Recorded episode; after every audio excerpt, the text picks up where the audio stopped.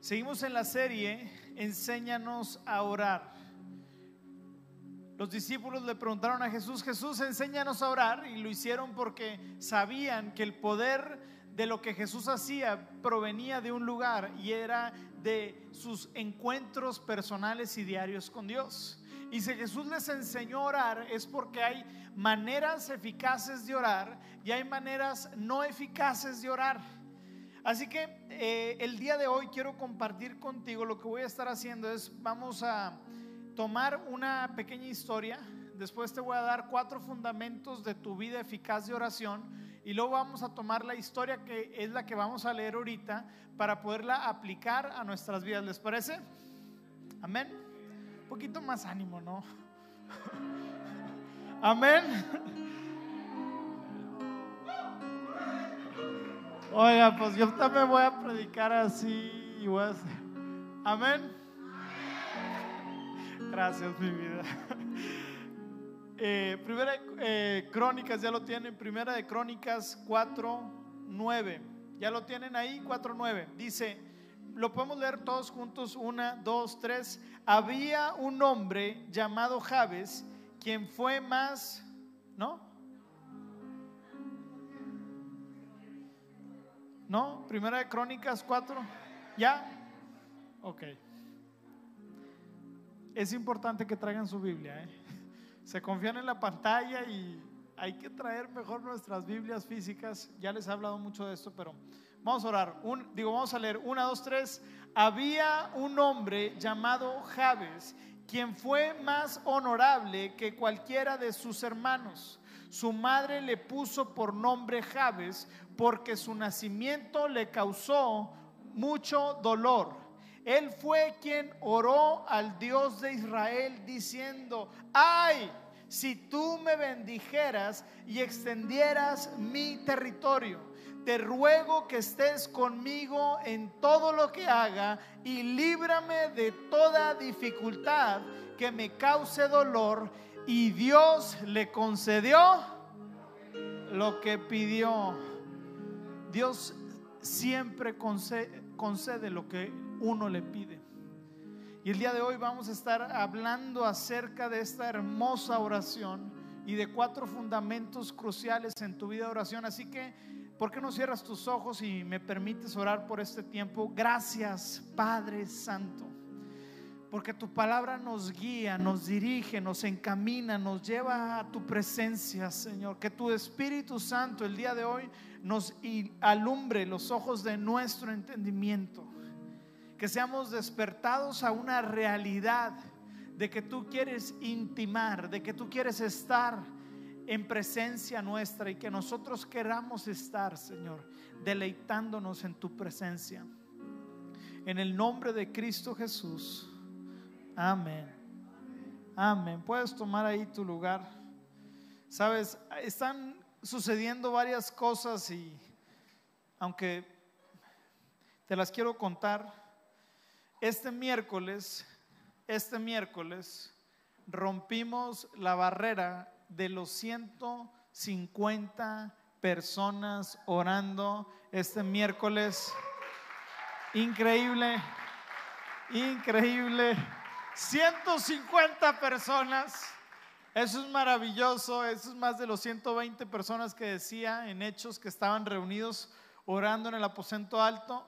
Bueno, te quiero dar una, tal vez una mala noticia. Eran 120 probablemente hombres, así que eran como 500. Así que yo sigo orando para que un miércoles puedan haber más de 500 personas orando y clamando al Señor. Este miércoles estuvo brutal, la iglesia, la presencia de Dios se sentía vibrante y quiero invitarte a que vengas y le des al Señor el 1% de tu semana el miércoles en la presencia de Dios. Y la segunda cosa que quiero celebrar contigo para que te pongas y emociones conmigo es que hace dos semanas iniciamos nuestro ayuno y oración que lo entregamos este viernes, pero este, lo, empezamos a hacer en, por Zoom. Si me pueden ir poniendo aquí el Zoom acá.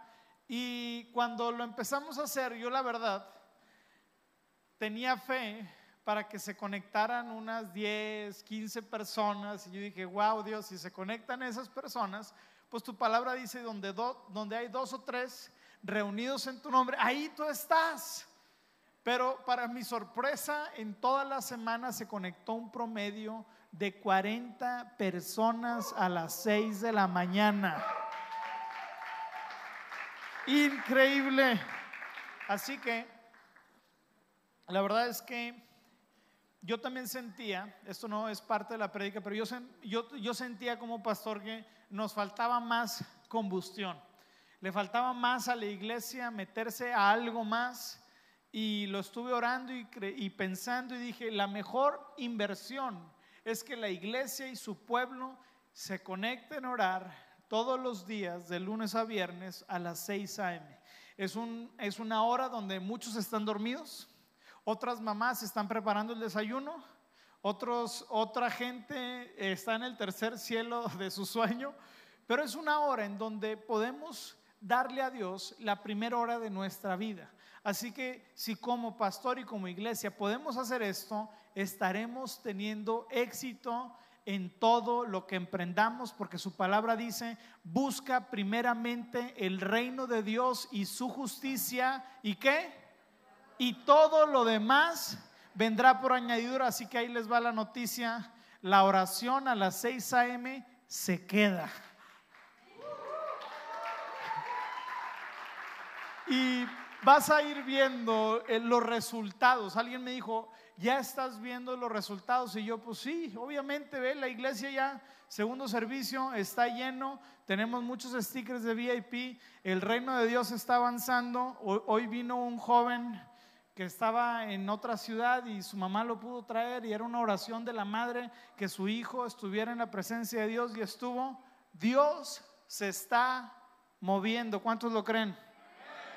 Así que, uh, uh. así que quiero invitar a toda la iglesia a que no seamos los mismos 40, sino que esta semana, el día lunes, te comprometas conmigo y con Dios a meterte a la oración a las 6 a.m. Aquí está y está en redes sociales para que te puedas meter. Así que vamos ahora sí a cachar la predicación. En Salmo 31, 14 dice, pero yo confío en ti, oh Señor. Digo, tú eres mi Dios, mi futuro está en tus manos. Rescátame de los que me persiguen sin tregua. Esta es una oración del rey David.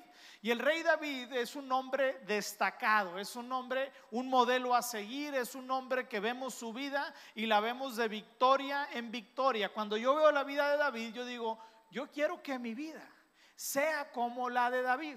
También me pongo a me hago la pregunta, ¿la vida de David solamente es una estatua para poder ser admirada o es un camino, es un ejemplo y un modelo de vida de lo que Dios puede hacer con personas que le busquen de todo corazón? Yo creo que la vida de David no solamente es un ejemplo, sino es una invitación de parte de Dios a imitar los hábitos las disciplinas y el corazón que David tenía para buscar al Señor. David entendía que su victoria provenía de una parte.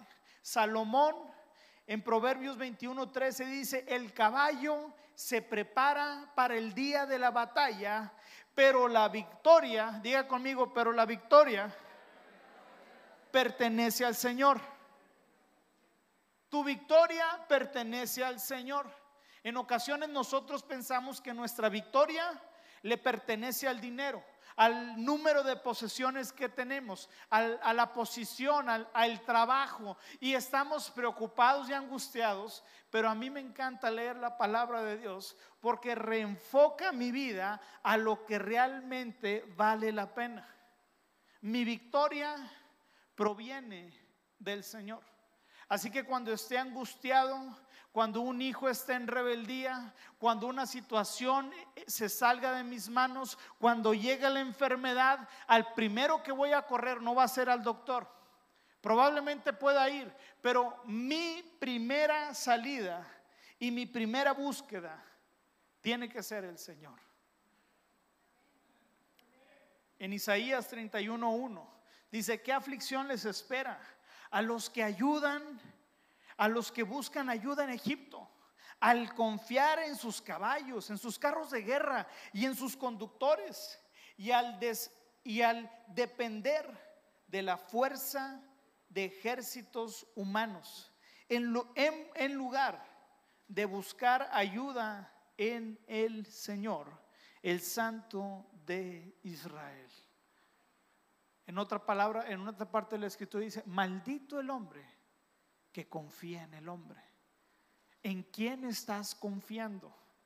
Si tu vida de oración es pobre, quiero decirte lo siguiente, probablemente no estés confiando en el Señor. Porque mi confianza radica en la búsqueda y en la entrega que le hago al Señor. Por eso Jesús dijo, vengan a mí todos los que están cansados y cargados y yo les daré descanso. En su presencia es donde nosotros encontramos descanso, en donde nuestras oraciones pueden llegar a ser efectivas. Hemos estado enseñando que el Padre nuestro no es eh, una oración para ser repetida incontables veces. Después de que Jesús hace el Padre nuestro, les dice, oigan, no hagan oraciones repetidas como tontitos. No, no, no. Hagan oraciones tal como esta. Así que la oración del Padre nuestro es un sendero de oración. Es un recorrido que tiene diferentes estaciones en los que yo puedo ir recorriendo a medida que voy al paso 1, al paso 2, al paso 3, al paso 4 y mis oraciones y mis tiempos con Dios son más enriquecedores. Así que voy a tomar el día de hoy el paso 1 del Padre Nuestro que es, ¿cuál es? Padre Nuestro. Y aunque no voy a agarrar todo el Padre Nuestro, quiero decir que el primer la primera línea del Padre Nuestro es tan importante para que nuestra vida de oración sea efectiva. Si tú no puedes decir Padre Nuestro, no vas a tener victoria en Cristo Jesús. El Padre Nuestro es la declaración principal que habilita todo el recorrido de nuestra fe. No podemos tener éxito en nuestra vida sin que podamos decir Padre nuestro. Porque la declaración del Padre nuestro quiere decir que mi identidad ha sido cambiada y ha sido comprada en la cruz del Calvario. Decir Padre nuestro quiere decir que yo ya no me identifico como un huérfano, ya no me identifico como una persona que es huérfana espiritualmente, que está muerta, que sigue al pecado, sino decir Padre nuestro quiere decir que mi identidad ha sido comprada en la cruz del Calvario y que tengo alguien que está cuidando de mi vida, alguien a quien yo pueda ir, alguien en quien yo pueda confiar. Jesús dijo, no los abandonaré como a huérfanos. Dice, vendré a ustedes.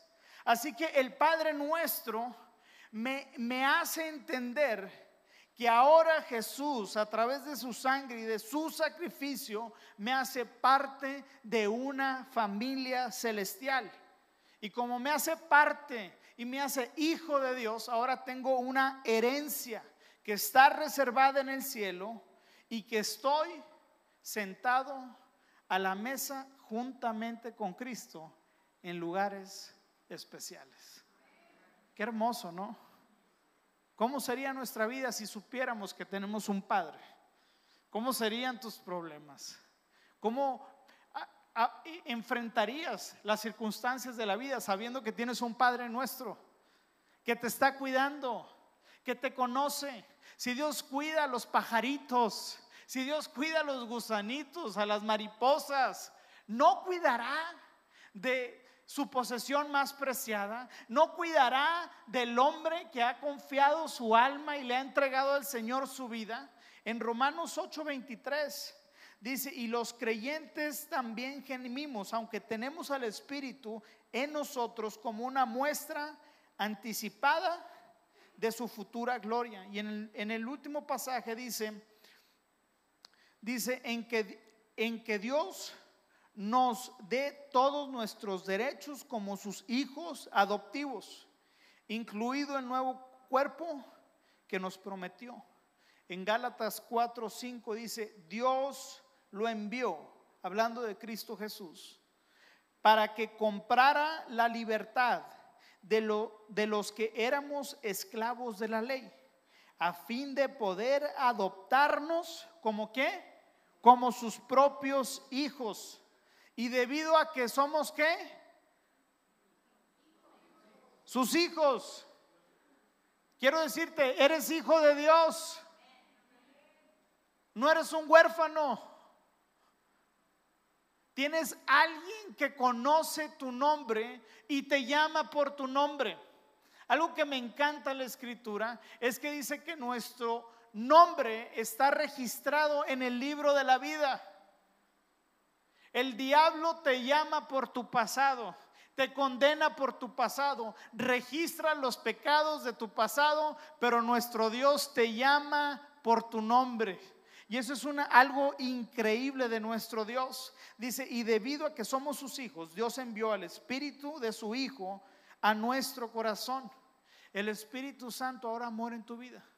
Y es el que te lleva a decir, Abba Padre, ahora ya no eres un esclavo, sino un hijo de Dios. Y como eres su hijo, Dios te ha hecho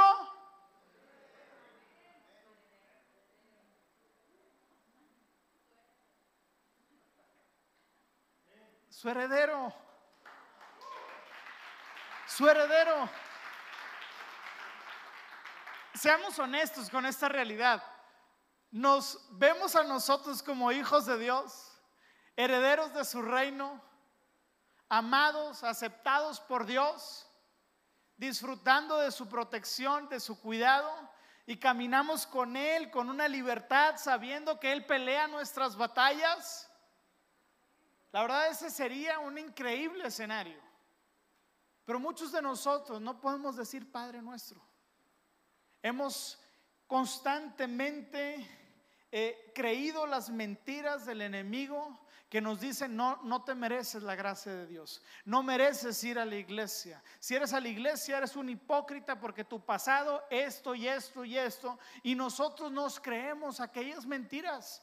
Por eso, iglesia, es importantísimo es importantísimo que tu vida sea renovada y que tus pensamientos sean cambiados con la palabra de Dios. Si tu vida no está anclada a su palabra, quiero decirte que tu vida va a ser una vida cíclica. Vas a ir en prueba, en derrota, prueba y derrota, prueba y derrota, porque nuestra vida tiene que ser transformada a la imagen del varón perfecto, tiene que ser cambiada a los pensamientos que Dios tiene acerca de mi vida, pero eso no sucede si no es a través y solo por medio de su palabra. Tú puedes venir a las reuniones que tengamos. Y puedes salir de aquí sintiendo al Espíritu Santo y florecitas y digas, ay, qué increíble se sintió la alabanza y la presencia de Dios. Pero si, tú, si tus pensamientos, si tu vida no la dispones a que Dios la cambie por medio de su palabra, quiero decirte que no vas a poder avanzar. Necesitamos entender que Dios quiere llevarnos y transformarnos de adentro hacia afuera. Yo quiero presentarte el día de hoy cuatro fundamentos importantes para que puedas ir creciendo en tu relación con Dios. Cuatro pasos importantes, cuatro verdades que van a ayudar a entender la realidad de quién eres en Cristo Jesús y, te, y quiero que sean como un entendimiento para que cambie en ti algo adentro que te haga en primera instancia buscar los caminos de Dios en primera instancia buscar al Señor. Cuando tengas problemas, cuando estés arriba, cuando estés abajo, que tú puedas decir, el Señor es mi esperanza y solamente confiaré en el Señor. Así que el primer fundamento importante en tu, en tu tiempo de oración, número uno, es que nuestra victoria está en Cristo Jesús. Tu victoria no está en lo bueno que eres. Tu victoria no está en el negocio. Tu victoria no está en aquello que pones tu confianza. Tu victoria está en Cristo Jesús. Y cuando entendemos esta realidad, cuando tú y yo pequemos, cuando tú y yo nos, nos, desviamos, vamos a ir corriendo a la fuente, porque entendemos que mi victoria está en Cristo. No se trata de saber quién es mejor, sino se trata de depender en la obra perfecta de Cristo Jesús en la cruz del Calvario. Por eso en 1 Corintios 15, 15, 57 dice, pero gracias a Dios él nos da la victoria sobre el pecado y la muerte por medio de nuestro Señor Jesucristo. ¿Por medio de quién? ¿Hay algo que tú puedas hacer para obtener tu victoria? Absolutamente nada. Tu victoria es establecida por medio de Cristo Jesús. Así que tú, eso, o sea, es una preposición que dice es estar en Cristo. Quiere decir, ¿en dónde estás parado? ¿Estás parado en tus obras? ¿Estás parado? Hay otros que se paran en sus problemas, en sus aflicciones, y nada más escuchas de sus vidas puras quejalabanzas, y es que está mal, y es que nunca va a suceder, y es que siempre va a ser lo mismo, pues esa persona no está parada en Cristo. ¿Está parada en qué? En sus problemas. Tenemos que entender que nuestra victoria está en Cristo. Cristo es suficiente para darnos la victoria en cualquier situación o circunstancia en la que estés. Cristo es suficiente. No necesitas nada más. Cristo es suficiente. Número dos. El fundamento dos es que tenemos una posición de privilegio y de victoria a aquellos que estamos en Cristo Jesús. En Efesios 2.6 dice, pues nos levantó de los muertos junto con quién? Con Cristo y nos sentó con Él en los lugares celestiales porque estamos unidos a Cristo Jesús. Así que Cristo Jesús me da la victoria y también me une y me da una posición de privilegio. La mayoría de nosotros, Cristo, más bien todos, Cristo nos encuentra cuando estábamos muertos en nuestros delitos y pecados. Cuando no teníamos nada bueno es donde Cristo nos toma. Normalmente nos toma en el, muladar, en el pecado, en la aflicción, en el problema y ahí en ese momento es donde Cristo llega y te toma. Pero si hay algo que me encanta de Cristo, es que Cristo jamás te deja en donde estás. Te toma en donde estás, porque su amor no tiene límites, pero como te ama tanto, no te puede dejar en donde estás. Es como si un papá ve a su hijo que está todo vomitado y que está enfermo. ¿Qué es lo que va a hacer el padre? Lo va a tomar así como está, de cochino, de vomitado tal vez con el pañal todo cargado, y va a llevar el padre al hijo, lo va a limpiar, le va a poner una nueva ropa, un nuevo pañal, lo va a abrazar y lo va a poner tal vez a su lado, lo va a cobijar. Y eso es lo que hace Jesús con todos aquellos que vienen a Él. Cristo te toma, te limpia y te pone en, una, en un lugar de privilegio. Estás en un lugar de privilegio. En ocasiones no lo estimamos. Se nos olvida porque nuestra mente es, está corrompida. Cuando venimos a Cristo Jesús y depositamos nuestra vida en Él, Él cambia, dice eh, eh, Ezequiel 36, que Él viene a poner un nuevo corazón, pero no pone una nueva mente. Tu mente tiene que ser renovada, por eso dice, entreguen sus cuerpos como sacrificio vivo para que sus mentes y sus vidas sean renovadas por medio de su palabra. Así que ahora tienes que entender que tu victoria está en Cristo, que Dios te ha puesto en lugares celestiales, que te ha dado un honor y un privilegio, que está sentado a la mesa del rey. Y número tres, fundamento número tres de las verdades en Cristo es que tenemos libre acceso a su presencia.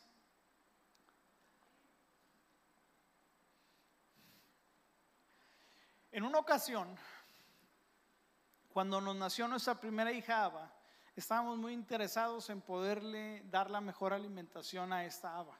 No sabíamos, papá primerizo, ¿quién aquí ha sido papá primerizo? Y la suegra te da sus consejos, no, es que deberías de hacerle así. Y luego la, la mamá te dice, no, no escuches a tu suegra, ya te dije que no le hagas caso. Y nosotros fuimos con una doctora en ese momento, que era una doctora que tenía mucho reconocimiento. Y nos pusieron en una lista de espera de hasta seis meses. Seis meses para poder tener una cita con una doctora, porque era una doctora de prestigio.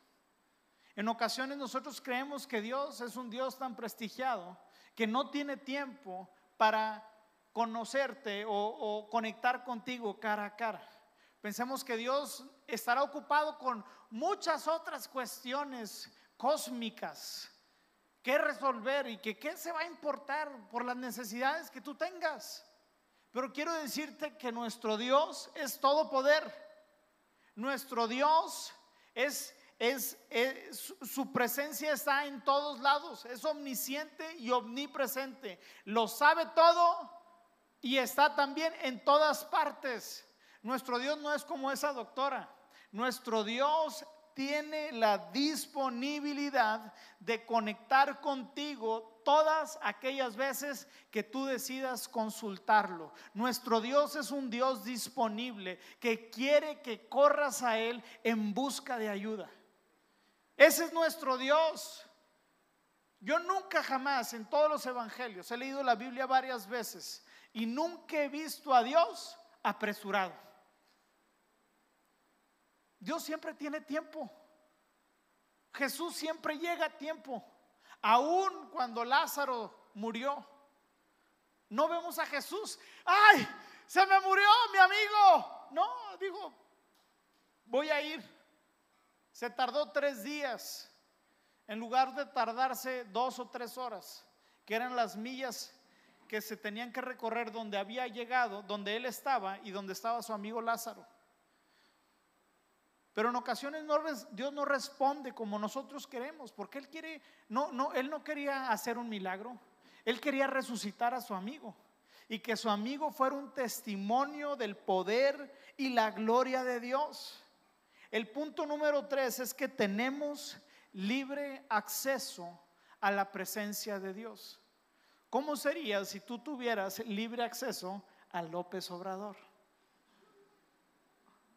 ¿Cuántos obradoristas hay en este lugar? No se crean. Continuamos con el mensaje. Libre acceso. Libre acceso. Si tuviéramos acceso a grandes personas, nos sentiríamos importantes. En una ocasión me preguntaron, ¿quién es de tus contactos el más importante? Y ahí todos empezamos a competir a ver quién tenía el contacto más importante. Se me olvidó decir que tengo libre acceso a la presencia de Dios. Decirle, el contacto más importante en mi celular es Cristo Jesús. Y Él tiene todo poder y puede hacer todas las cosas que Él quiere. ¿Cuántos creen en eso?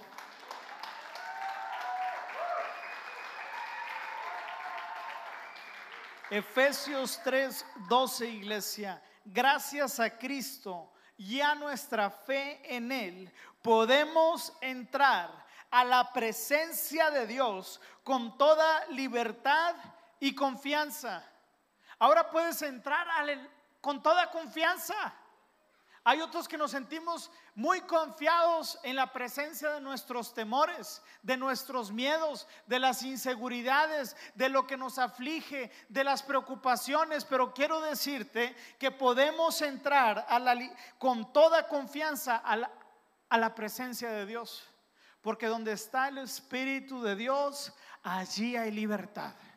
Hay libertad para adorar, hay libertad para confiar, hay libertad para creer que Él puede hacer cosas que nosotros no pensamos, inclusive imaginamos. En Hebreos 10, 19 dice así que, amados hermanos, podemos entrar con valentía en el lugar santísimo del cielo por causa de la sangre de, Cristo, de Jesús. Puedes entrar a la presencia de Dios. No tienes que tener un doctorado en la palabra. No tienes que llevar años de estudio en la palabra. Eso te va a ayudar y eso va a hacer que tu mente sea transformada. Pero para entrar a la presencia de Dios necesitas solamente y nada más la sangre preciosa de Cristo Jesús. Eso es suficiente. Hay veces que nos la complicamos. En ocasiones hacemos tan difícil nuestra fe porque estamos ocupados, estamos agobiados, estamos con proyectos, estamos con situaciones en nuestra vida que nos quitan el enfoque de poder entrar a la presencia de Dios y disfrutar de su presencia.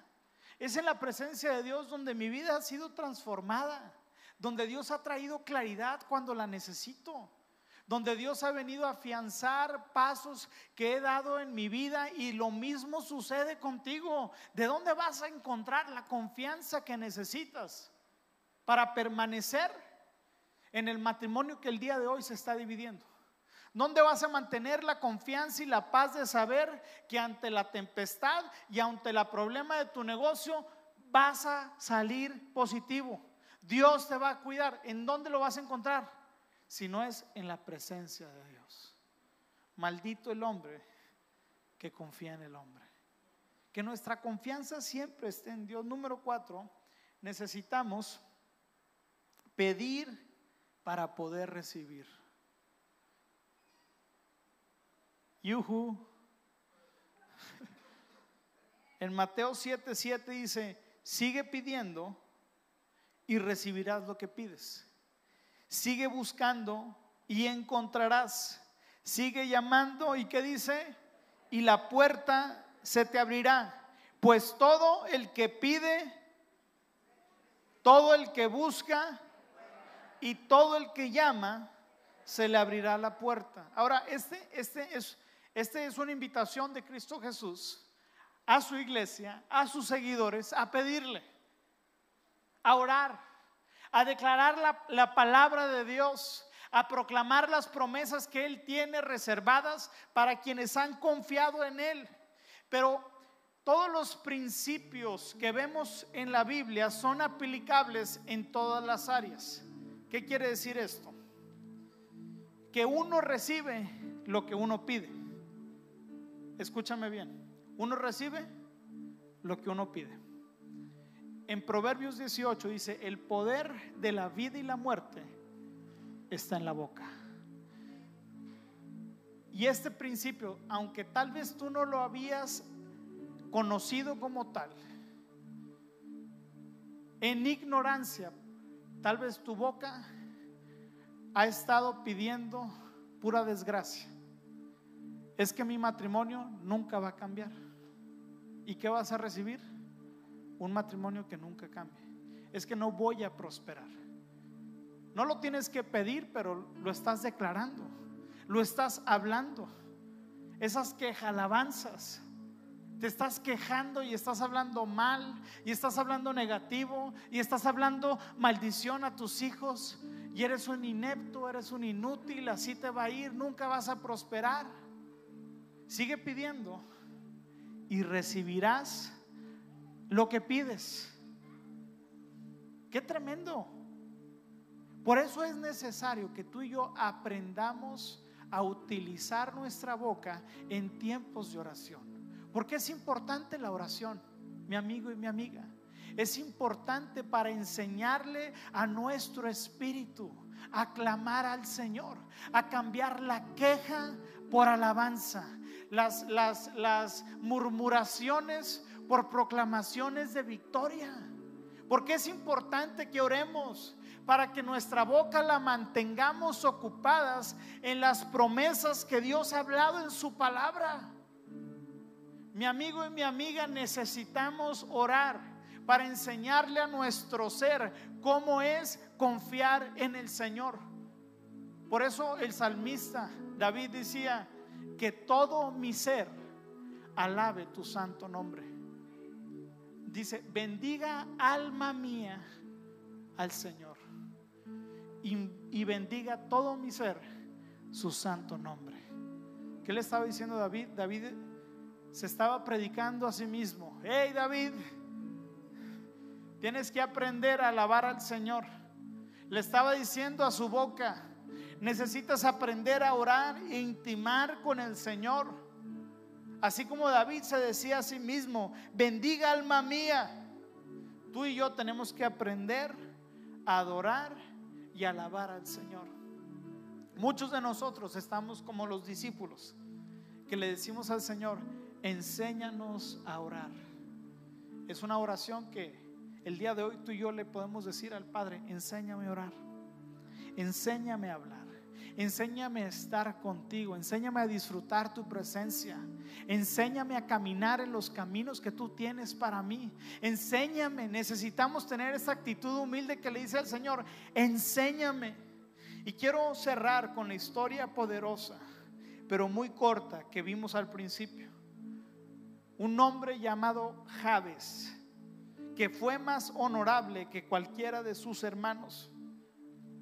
¿Por qué Javes fue más honorable? El Espíritu Santo le quiso dar una posición de honra a Javes y lo quiso destacar en medio de toda la cronología de la historia del pueblo hebreo y lo resalta a él porque él decide pedirle a Dios que lo bendijera. Esta historia que te leí al principio es una historia que nos revela un secreto de Dios. A Dios le gusta que en los tiempos de oración seamos detallistas, que le pidamos cosas detallistas, cosas específicas. ¿Sabes? Los nombres en la Biblia en el Antiguo Testamento con frecuencia denotaban el deseo o hasta una palabra profética con respecto al futuro del niño y la temporada de la familia. ¿Pudimos entender? Los nombres que se les daban a los hijos eran como un deseo del padre o también como una palabra profética con respecto al futuro del niño y la temporada en la que nacía con su familia. Los nombres en la Biblia son importantes como lo son al día de hoy. Los hijos de Noemí, no sé si conoces la historia de Noemí, estaba casada, se le murió el, el suegro, el hijo, se les murieron todas las personas a su alrededor. ¿Y sabes cómo nombró a su hijo Malón y Kelión. Malón significa enfermo, débil, desgastado, enflaquecido y desalentado. ¿Y sabes qué sucedió? Eso mismo. Su hijo Kelión significa derribar, destrucción, desfallecimiento, perecer, decaer y marchitar. Y eso mismo fue lo que sucedió. El nombre Salomón, que en el original es Shalom, significa paz. Y vemos que Salomón en todo su reinado tuvo paz. No hubo guerra en su reino. Imagínate Javes. En el hebreo significa el que causa dolor. Tener ese nombre no estuvo chido en la infancia. Imagínense, ¡hey! El que causa dolor.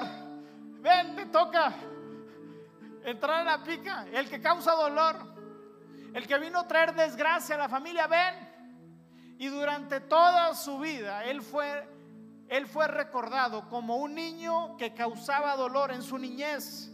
La persona que causó dolor a su madre, la persona que causó dolor a su familia y a sus alrededores. Pero hubo un tiempo en su vida que él hizo esta oración. Dice, él fue quien oró al Dios de Israel. Ay, si tú me bendijeras y extendieras mi territorio, te ruego que estés conmigo en todo lo que haga y líbrame de toda dificultad que que me cause dolor. Y Dios le concedió lo que pidió. Es una tremenda tremenda, tremenda oración. Y la oración de Javes también es una oración a ser orada como un sendero. Esta oración está más reducida en el sendero de oración que tiene cuatro puntos cardinales esta oración. Número uno, Dios le dice, si tú me bendijeras. Javes le pide a Dios que lo bendiga. Número dos, le pide, extiende mi territorio. ¿Qué le está pidiendo? Influencia. Ensancha mi territorio, es decirle al Señor, ensancha mi influencia, dame influencia. Número tres, le pide su presencia. Señor, que tu presencia siempre esté conmigo. Porque cuando queremos serle fiel al Señor por el resto de nuestras vidas, tenemos que aprender a vivir en su presencia. Y número cuatro, pide por protección. Líbrame de toda cosa que cause dolor. Sabes, en una ocasión prediqué de esta oración y una persona se me acercó y me dijo, Ricardo, yo nunca le he pedido al Señor que me bendiga. Y a mí se me hizo poderosísimo. Porque no pedirle al Señor que te bendiga, pues entonces ¿quién te va a bendecir? No pedirle al Señor que te bendiga y no tener la confianza de pedirle a tu Padre que te bendiga, quiere decir que tu mentalidad es una mentalidad de esclavo. Un esclavo no le puede decir al amo bendíceme, pero un hijo sí puede llegar con el Padre y pedirle su bendición. Los padres bendecían a los hijos en diferentes etapas de la vida. Yo quiero animarte a que no te sientas mal cuando le pides al Señor, Señor, bendíceme, porque tú eres quien puede bendecir mi vida. Le pedimos al Señor que me bendiga para que tú y yo podamos bendecir a los demás. Es un principio de la palabra de Dios. Un principio de la palabra de Dios es, te bendeciré para bendecir. Te bendeciré y de ti serán benditas todas las naciones de la tierra. No está mal pedirle al Señor que nos bendiga. El día de hoy yo creo que tenemos que cambiar de buscar la bendición en otros lugares y decirle al Señor, Señor, tú eres el que me puede bendecir. Tú eres el que puede bendecir mi matrimonio. Tú eres el que puede bendecir mi trabajo. Tú eres el que puede bendecir mi vida y lo que tienes para mi familia. Número dos, influencia. ¿Y por qué no nos ponemos de pie para poder terminar con esta oración?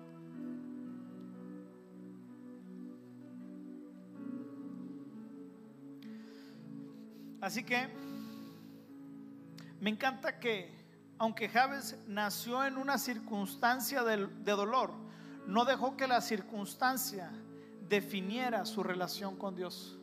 No definió que su circunstancia definiera su relación con Dios. No, no, no, no, no permitió que la forma en la que se le fue tratado pudiera seguir continuando. Él le pidió al Señor que lo bendijera y si el día de hoy tú también puedes tomar esa decisión. Una vez que has aceptado a Cristo Jesús en tu vida, quiero decirte que has sido comprado con la sangre poderosa de Cristo Jesús y que ya no más vas a caminar en maldición, sino ahora vas a caminar en bendición. El Señor es quien nos puede bendecir. Así que, ¿por qué no cierras tus ojos en, en tu lugar? Y vamos a hacer la oración de Javes, esta oración de cuatro puntos. La número uno que inicia, ay, si tú me bendijeras. Y mientras lloro, tú puedes ir orando por ti, por tu familia. Gracias, Señor. El día de hoy te damos, Señor. El día de hoy te pedimos que nos bendigas, Padre Santo. Queremos sentirnos amados como hijos tuyos, Señor, porque hemos sido comprados con tu sangre preciosa. Ya no más, Señor, somos esclavos, así que el día de hoy entramos a tu presencia con confianza entramos a tu presencia diciéndote, Señor, queremos que me bendigas. Dile al Señor, quiero que me bendigas. Quiero que bendigas mi matrimonio. Quiero que bendigas a mis hijos, Señor. Señor, y todo lo que tú nos des lo utilizaremos para extender tu reino, Señor. Queremos ser de bendición a los demás, Señor. No queremos nada más quedarnos nosotros nuestras bendiciones, sino queremos ser efectivos en el reino de Dios. El día de hoy oramos por sabiduría. Danos sabiduría, Señor. Bendícenos con dones espirituales como discernimiento, revelación y entendimiento, Señor, para poder bendecir a los demás en el nombre de Jesús. Dame una perspectiva en el nombre de Jesús. Que sea una perspectiva que me has bendecido tanto para yo poder bendecir a los demás. Señor, te pedimos número dos, que ensanches nuestro territorio. Dile ahí en tu lugar, ensancha mi territorio ensancha mi trabajo, ensancha mi familia en el nombre de Jesús. El día de hoy creemos que nos estás haciendo efectivos en la esfera de influencia. Danos influencia, Señor, para poder liderar a nuestra familia con éxito. Dame influencia sobre mis hijos, Señor, sobre la esfera de trabajo en donde nos has puesto en el nombre de Jesús.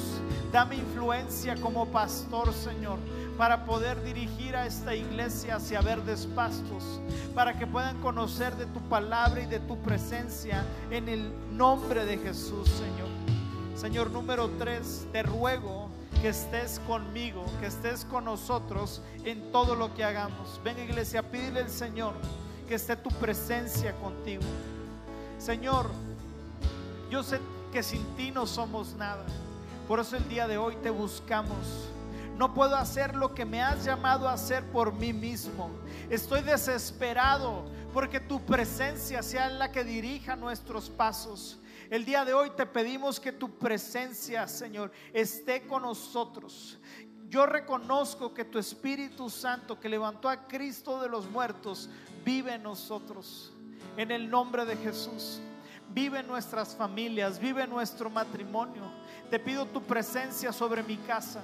Te pido tu presencia sobre las familias de presencia en el nombre poderoso de Jesús. Tu presencia va delante de nosotros, guiando en cada paso que demos, Señor. En el nombre poderoso de Jesús, número cuatro, Señor. Y te pedimos por protección. Líbranos de toda cosa que nos cause dolor. Líbranos de toda cosa que nos separe de ti, Señor. Dios, al caminar en tu propósito, Queremos que nos cuides y nos protejas. Tú eres escudo alrededor de mi familia y alrededor de tu iglesia y de cada matrimonio de presencia. Blinda a las familias, a las madres, a los padres con tu poderoso escudo, Señor. Tú eres escudo alrededor nuestro. Tú eres el que guía y dirige nuestras vidas, Señor. El día de hoy declaramos, Señor, que tú proteges nuestro cuerpo. Dile, Señor, tú proteges mi cuerpo de toda enfermedad. Tú proteges a mis hijos, Señor, de las garras del Seol. Tú proteges, Señor, el matrimonio que nos has dado, Señor, del divorcio en el nombre de Jesús, Señor. Tú eres el que protege el llamado que nos has dado, Señor. Tú eres el que protege el trabajo. Tú eres el que protege a la familia. Tú eres el que protege a la iglesia, Señor. El día de hoy creemos que tú vas delante de nosotros. Confiamos y te amamos, Señor, porque tú eres el Dios de imposibles. Tú eres el Dios de los ejércitos celestiales, Señor. Y si tú vas conmigo, ¿quién contra mí, Señor? En el nombre poderoso de tu Hijo Jesús. Venga iglesia, dale un fuerte aplauso al Señor.